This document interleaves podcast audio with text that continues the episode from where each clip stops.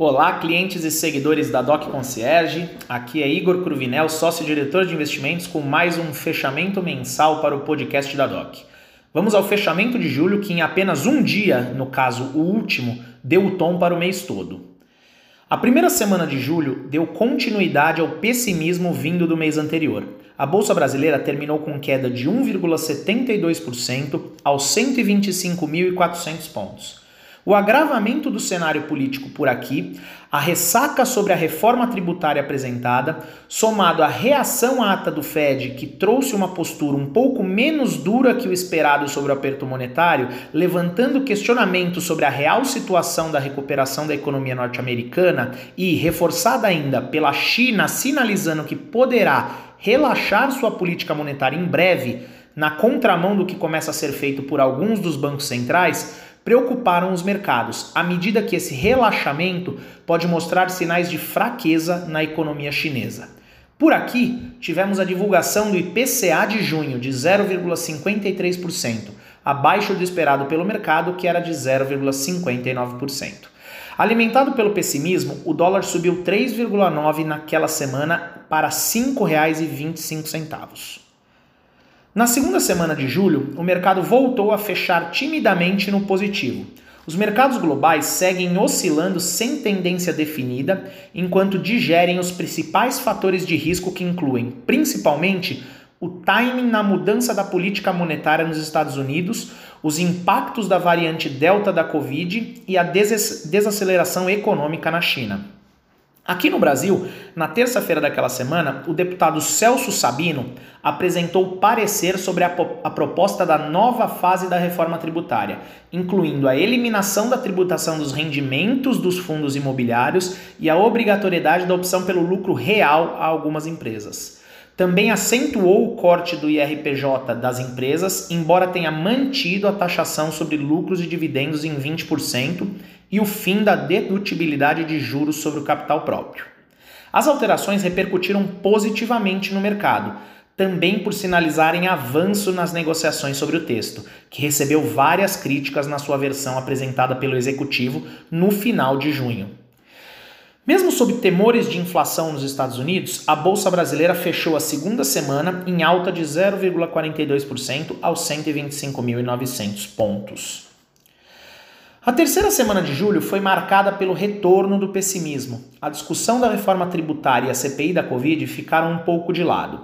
A semana que começou com sell-off na bolsa por causa da variante Delta do coronavírus terminou com preocupações após a divulgação do Índice Nacional de Preços ao Consumidor Amplo, com base no dia 15, o IPCA 15. Segundo o Instituto Brasileiro de Geografia e Estatística, o IBGE, o IPCA 15 cresceu a 0,72% em julho ante junho, ficando acima dos 0,64% projetados pelos economistas do mercado.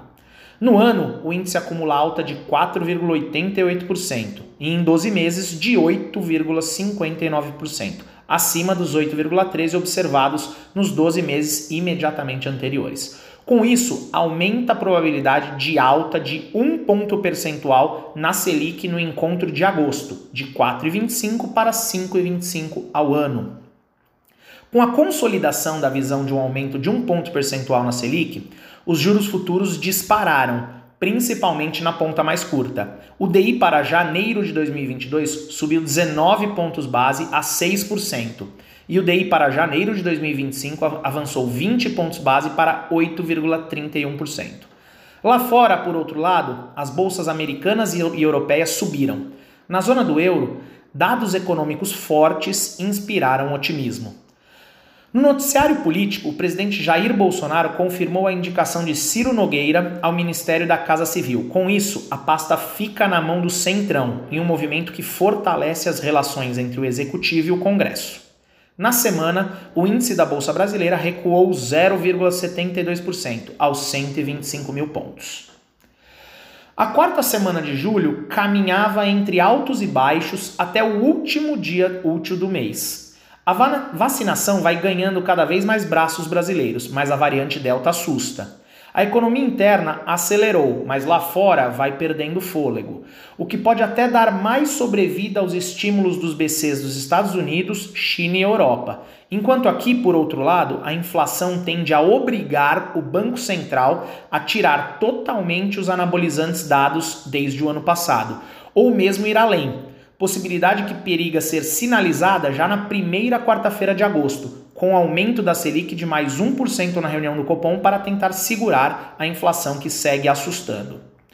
O que se tem notado é que prestadores de serviços têm subido preços não só puramente para cobrir a alta de custos, mas no, no, mecanismo especulativo, num círculo vicioso nutrido por falta de confiança na política de controle da inflação no futuro, o que acaba por consolidar no presente o estirão nos preços. Além disso, as contas públicas registraram saldo negativo em junho, com pior em relação ao mês anterior, devido ao aumento de despesas com precatórios e antecipação do 13º salário dos aposentados. O que realmente assustou foi o aumento de 16 bilhões na comparação mensal de gastos do governo federal com despesas judiciais e precatórios. Foi nesses termos que no Brasil, na contramão dos principais mercados externos, a pressão vendedora nas ações foi mais forte que a de compra no mês de julho. Por isso, é sempre importante lembrar a importância da diversificação dos seus investimentos. A Bolsa Brasileira fechou julho com queda de 3,94% aos 121.800 pontos. Na mão contrária da bolsa, o preço do dólar avançou em julho, a despeito da trajetória de alta mais forte do que se pensava para a Selic. O dólar fechou o mês vendido no mercado à vista por R$ 5,21, alta de 4,76% no mês. Em agosto, o mercado seguirá atento aos indicadores de preços ao redor do mundo, bem como o desempenho das principais economias, como China e Estados Unidos, que estão se recuperando mais lentamente do que se esperava, o que reflete no preço das ações negociadas em bolsa. O que pode acrescentar ânimo aos investidores no mês que se inicia é a bateria de resultados do segundo trimestre, que é, que é esperado ótimos resultados. Vamos em frente e ótimos meses a todos. Abraços.